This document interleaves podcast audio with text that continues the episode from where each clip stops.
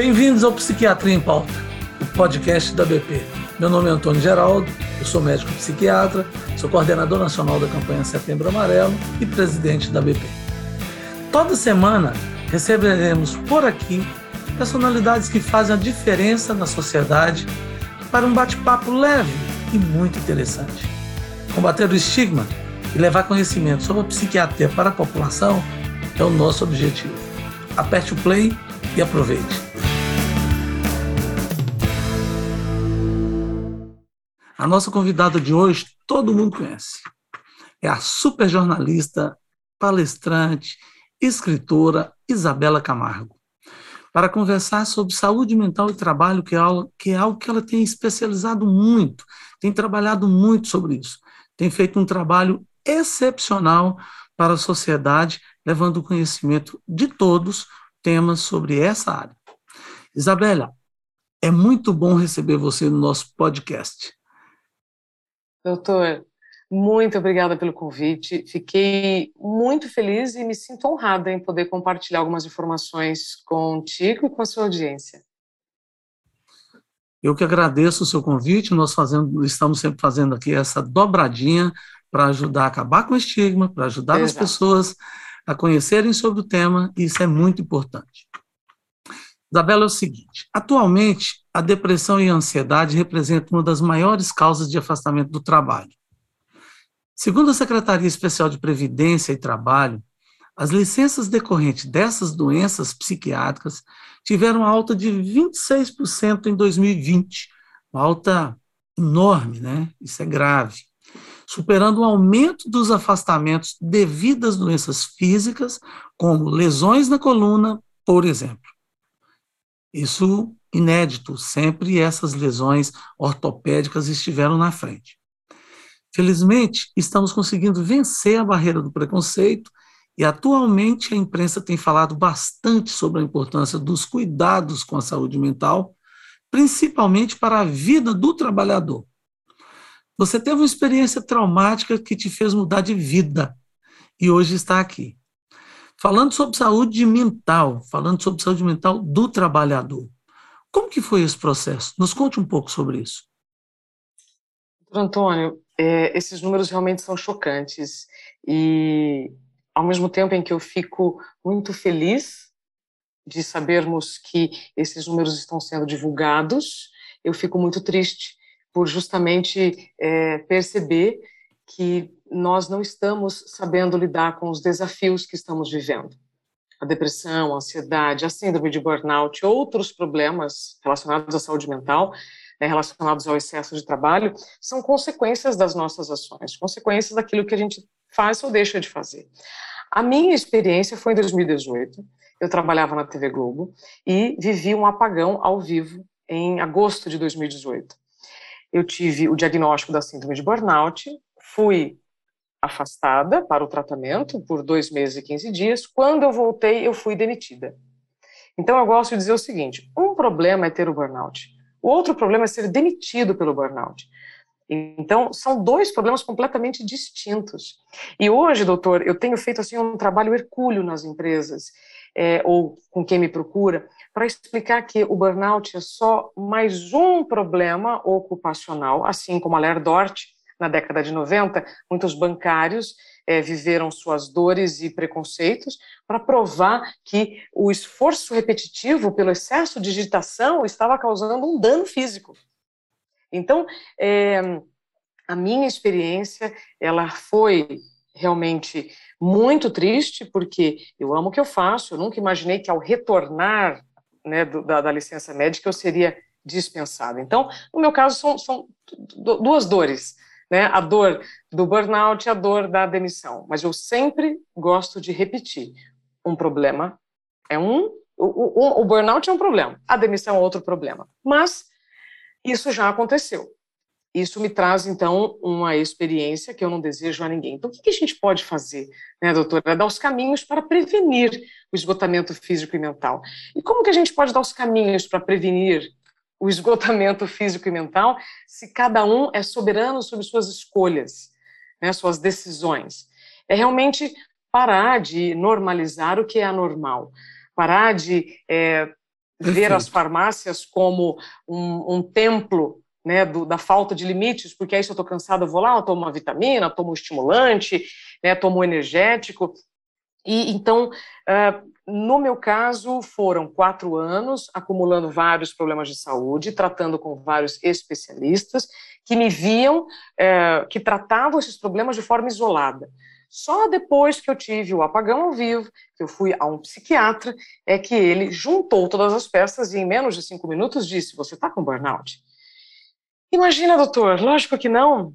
Estou me tratando já com cinco especialistas, eu como bem, eu, eu, eu é, faço meditação, faço atividade física, faço acupuntura, inclusive fazer acupuntura dentro da própria empresa, né? Como que eu posso né, é, é ter é, o diagnóstico de burnout? Sim. Então, não podemos normalizar o anormal. E o corpo ele vai né, nos avisando é, de todas as formas que o caminho que você está seguindo não é de equilíbrio. Então, ele tenta te voltar para o equilíbrio. E a gente recusa. Ou a gente vai é, numa ilusão e autoconfiança, buscando só subterfúgios ou é, remedinhos aqui e ali, né, para manter um estilo de vida insustentável. Eu não sei se eu respondi sua pergunta, doutor, mas a minha experiência ela foi tão triste que eu quase nem consigo falar mais sobre ela, sabe? Mas foram quatro anos acumulando muitos problemas de saúde. Eu trabalhava na madrugada é, e ali isso me causava um estresse físico por ter que trabalhar em um ritmo muito acelerado quando meu corpo deveria estar dormindo. E o, o outro fator estressante era fazer mais de um jornal ao mesmo tempo. Nós já sabemos que intelectualmente é impossível fazer mais de uma coisa ao mesmo tempo, então eu tinha que alternar a minha atenção em três coisas muito importantes ao mesmo tempo. E isso, por um longo período, fez a máquina parar um pouquinho. Muito bem. Eu gostaria de voltar na apresentação para dizer o seguinte: a Isabela está aqui hoje conosco, não está ganhando um real para isso, está fazendo um trabalho voluntário que ela faz muito e muito frequentemente. Nós sabemos que muitos jornalistas só participam de atividades assim, cobrando e cobrando muito. Aqui não é o caso. A Isabela faz isso voluntariamente pela BP e para a população. Isabela, eu costumo dizer que o trabalho não adoece. Sim. O que adoece é a relação das pessoas com o trabalho, que vai afetar a saúde mental. Exato. Porque as, as pessoas pegam muito a ideia de que assim, não, mas o trabalho adoece, eu não, não vou trabalhar, vou parar, o trabalho está me adoecendo. Não, o que está adoecendo é como você relaciona com o trabalho, permitindo esse estupro da, que o trabalho te provoca, porque você aceitou que você permitiu que aquilo acontecesse. Isso não pode ser assim. Então, nós todos nós precisamos colocar qual é o limite, o que, é possível, o que, é viável, o que, que é aceitável, né? É, por isso a gente tem que cuidar da saúde mental e o mais fácil, o mais viável para fazer é, na saúde mental é promoção dessa saúde mental. Em seguida, você vai fazer a, a focar na prevenção e intensamente nisso tudo. Né, você vai cuidar da saúde como um todo, ter um respeito aos seus limites, aí você tem que ter hábitos de vida saudáveis, e no seu caso, por exemplo, você tinha hábitos de vidas saudáveis, mas você tinha um exagero. E aí é que está a característica do burnout. Porque o que te levou a adoecer foi qual a relação? A relação sua com o trabalho. Sim.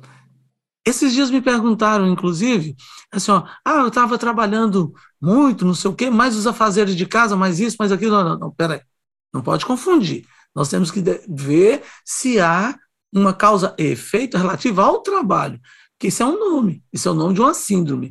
Essa síndrome, que agora, em 2022, entra para o Código Internacional das Doenças, para a CID-11, ela tem que ter uma relação direta com o trabalho. Nexo causal tem que ter um nexo causal. Pela experiência que você teve, de que maneira você acha que as empresas podem contribuir com esse círculo virtuoso de cuidados? Doutor, as empresas agora, especialmente com a inclusão do burnout no Código Internacional de Doenças, é, têm uma responsabilidade de compreender que se antes o burnout poderia ser atribuído a qualquer outra área da vida, agora não. Então é isso que muda, né? Que o burnout ele está associado ao ambiente profissional que muitas vezes não dá condições para o profissional executar as tarefas que ele precisa. Uma das pesquisas da Gallup mais recentes né, define as responsabilidades do empregador. Então, tem a questão do assédio moral, tem a questão do, da, da, do número de horas de trabalho, tem a questão da, da falta de condições do profissional executar a sua tarefa.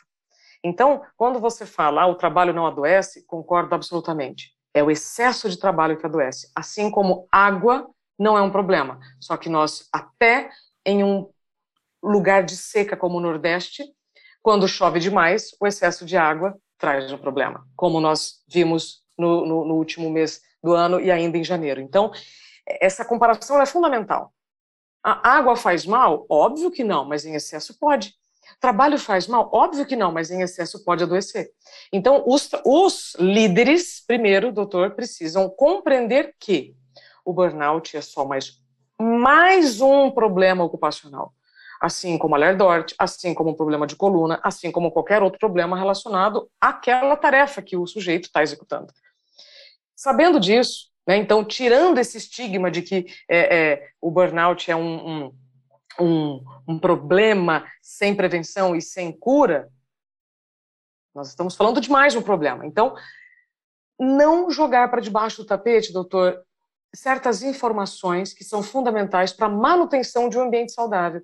Então, se você está vendo um profissional mudando de comportamento, se ele está se afastando, se ele está é, entregando menos, ou seja, está mudando alguma coisa no contexto dele relacionado ao trabalho.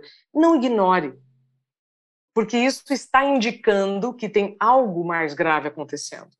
Outra coisa que eu entendo, doutor, além da minha experiência, eu entrevistei mais de 4 mil pessoas que tiveram diagnóstico de burnout, é que o burnout ele acomete pessoas muito responsáveis, muito comprometidas e que não veem problema nesse excesso de trabalho. E não podemos esquecer que a gente vive numa sociedade que culturalmente elege o excesso de trabalho como uma, um troféu. Então, é desafiador hoje para o profissional viver em um ambiente extremamente vulnerável financeiramente, com 15 milhões de desempregos, reconhecer os seus limites e, mesmo amando o que faz, aprender a desconectar, a desligar para recuperar a sua, a, sua, a sua mente, né? ou seja, todo aquele desgaste pelo excesso de trabalho. Faz sentido o que eu estou dizendo? Claro que faz sentido. E muito mais interessante o que você falou aí no final é as pessoas correlacionarem o que você falou, que ama o que faz. Porque burnout, invariavelmente, ele ocorre exatamente em quem? Em quem ama o que faz, mas uhum. não sabe colocar o limite Exato. entre a saúde e a doença. Você falou do excesso de água, levando, mesmo no Nordeste, a prejuízos. É. Então, eu costumo sempre dizer: água demais ou água de menos é problema, e é apenas água. E 100% de quem bebe água morre, ou 100% de quem morreu bebeu água.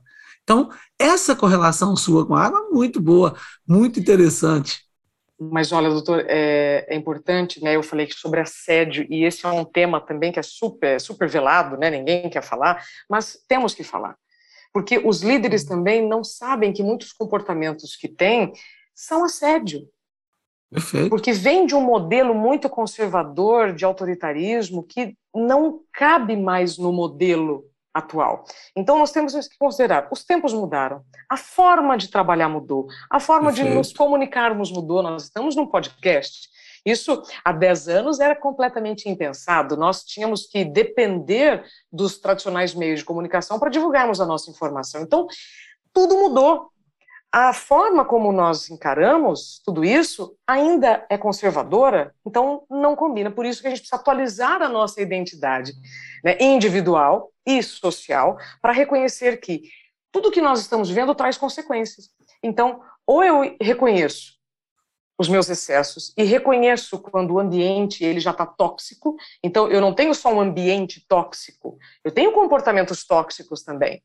Perfeito. Então, a questão do excesso de trabalho é um fator muito importante para o burnout, que associado ao assédio, associado a um ambiente que não te dá condições de executar as tarefas que você é precisa, pode te levar ao burnout. Então, é um problema multifatorial. Mas só mais um item para colocar antes de eu te fazer mais uma pergunta. É, eu quero te convidar para a gente trabalhar em cima disso, inclusive. É, a pejotização na medicina, na área da comunicação e outras áreas, também é um grande fator perigosíssimo. Por quê? Porque você perde o vínculo com o número de horas que as pessoas terão de trabalhar para Exato. atender a necessidade daquela empresa que o contratou enquanto pessoa é, jurídica, né? Porque enquanto pessoa física tem um limite, mas enquanto pessoa jurídica não tem um limite e você é uma pessoa só para desempenhar aquele papel que, do ponto de vista de, da CLT, de seletista, poderia ser só oito horas, mas no máximo X horas de trabalho. Mas com a pejotização, isso não ocorre. Com médico, por exemplo, isso é absurdo. Médicos fazem jornada de 36, 48 horas de trabalho. Com jornalistas também, isso é um absurdo. Fazem jornada de 18, 20 horas por dia. E essa relação da pejotização com o burnout é algo que nós vamos falar mais um dia sobre isso, fazer um trabalho em cima disso. Acho que isso é bastante importante. Doutor, essas jornadas extensas, eu entendo que quando você tem 20 e poucos anos, elas até rolam, até acontecem sem tantas consequências imediatas. Acontece é que os calendários vão passando e você tem a ilusão de poder continuar fazendo aquilo que você fazia com 20 anos mas agora você tem 40, você tem 50, você tem 60. Então, para mim, a atualização de identidade é fundamental para a gente viver uma agenda de hoje com as características de hoje. Então, o problema não é também ser PJ.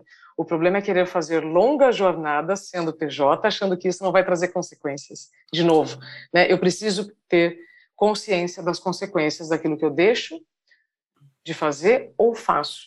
E saber a diferença das consequências quando você tem 20 ou quando você tem 40 anos. Perfeito. Isso é interessante para a gente lembrar assim, ó, quando, quando eu até falei do seletista e falei do PJ, lembrar assim, o seletista você tem um esfíncter que é jurídico e que te retém. Na pejotização você tem que se reter, você tem que saber fazer esse limite. E aí eu quero aproveitar para falar um pouquinho, é, para pedir para você falar um pouquinho, aliás.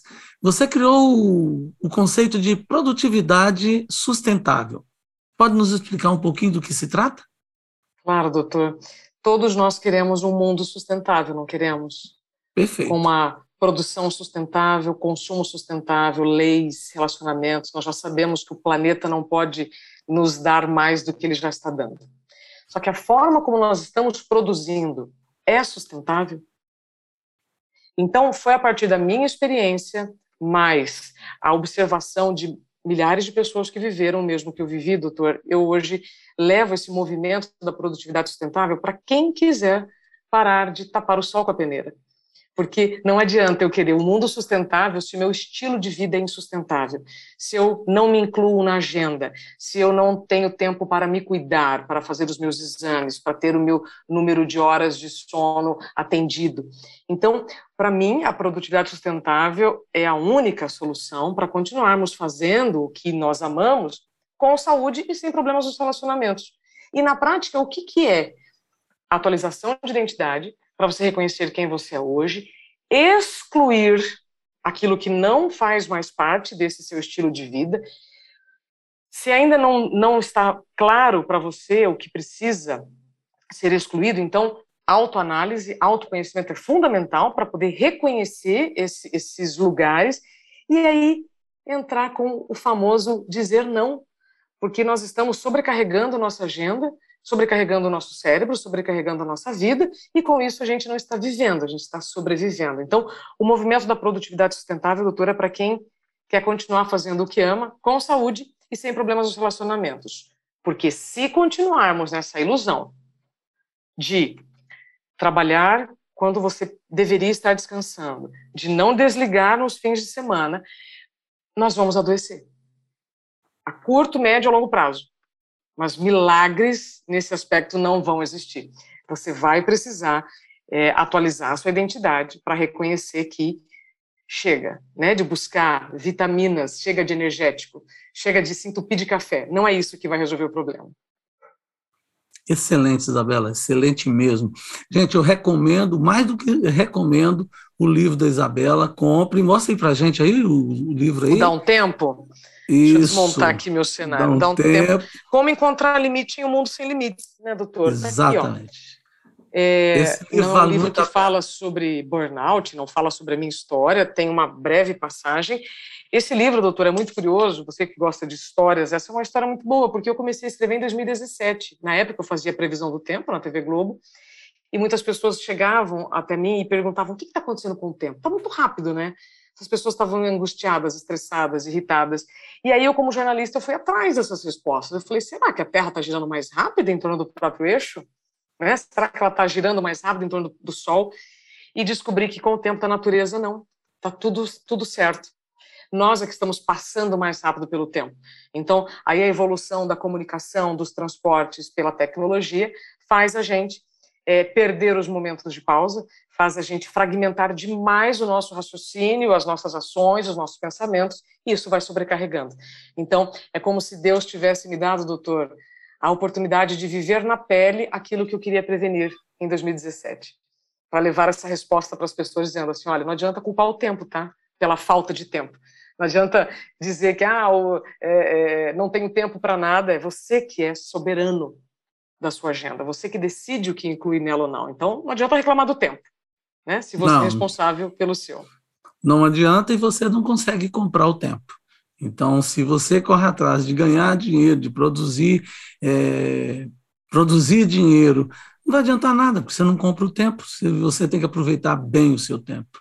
Excelente, eu adoro sempre falar contigo, eu adoro sempre trabalhar é, esses temas contigo, é sempre muito bom.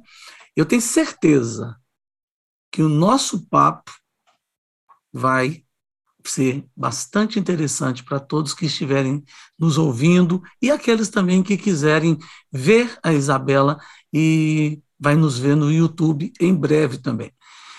Bom,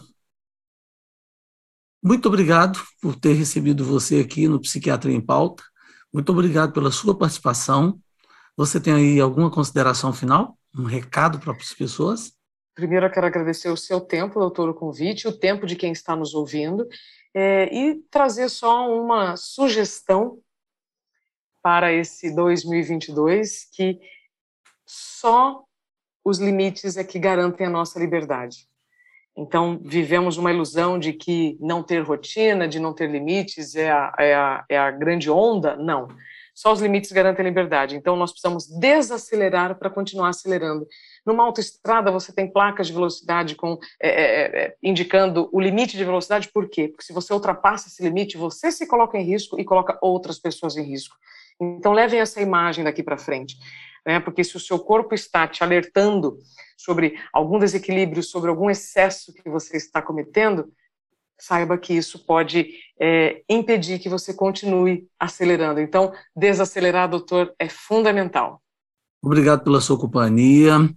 Não esqueçam, use a hashtag Psiquiatria em Pauta, nos marque em suas redes sociais e também dos seus amigos, peça para que eles o façam, que eu quero ver e interagir com você. Comente e compartilhe com seus amigos. No Instagram da BP é arroba BP Brasil e o meu é arroba Antônio Geraldo. Isabela, como nossos ouvintes podem me encontrar nas redes sociais? Isabela, com e dois L's, Camargo Real. Estou à disposição para poder compartilhar informações, para a gente prevenir não só o burnout, mas para a gente poder promover a saúde, doutor. Muito obrigado, minha amiga. No próximo programa teremos outro convidado super especial. Fique de olho nas mídias da BP para saber tudo em primeira mão. Mande sua pergunta e nos conte o que achou deste programa. O Psiquiatria em Pauta é para você. Vamos juntos? Até a próxima!